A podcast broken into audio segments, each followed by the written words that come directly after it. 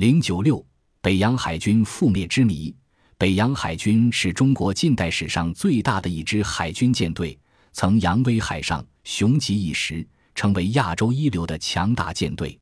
然而，在中日甲午战争中，使仅仅历经不到七年时光的北洋海军全军覆没。引起北洋海军覆灭原因，则有不同的观点。一种观点认为，北洋海军覆灭的主要原因是由于封建专制的中国生产力低下，经济基础薄弱。缺乏坚实的国内工业基础，而使具有近代意义的海军得不到先进和充足时物质条件去维持和发展。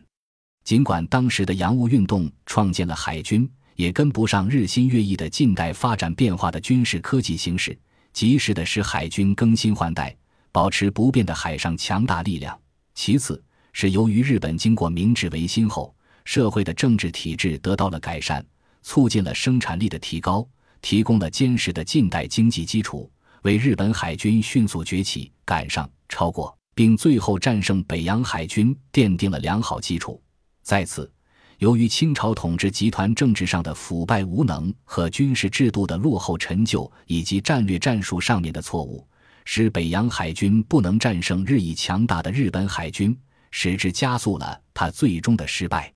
另一种观点认为。北洋海军覆灭主要原因是李鸿章和中国军政当局在战略全局中筹措不利，缺乏积极争夺至海权的海上决战的战略理想。其次，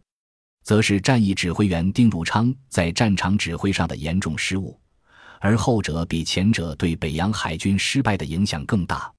身任提督重任的丁汝昌对北洋舰队指挥严重失误的，一是未能积极大胆地捕捉有利战机。坚持实施以突击日军登陆输送队为主的抗登陆作战；二是置李鸿章与朝廷的多次明令于不顾，率北洋海军驻守军港，坐以待毙，使海军舰队失去了机动攻击作战的可贵空间，而陷入虎落平川英雄无用武之地的困难，处于被动挨打，直至失败后酿成全军覆灭。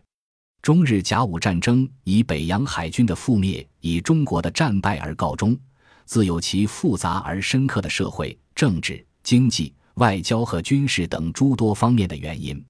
但是，分析甲午战争中北洋海军覆灭的主要原因，到底是因为当时的工业落后、生产力低下和日本强大及清政府制度落后等原因呢？还是主要因为当时军政当局筹措不力和战略战役指挥的失误呢？对以上两种不同的观点，还需要进一步探讨和研究。到底北洋海军全军覆灭的主要原因是什么？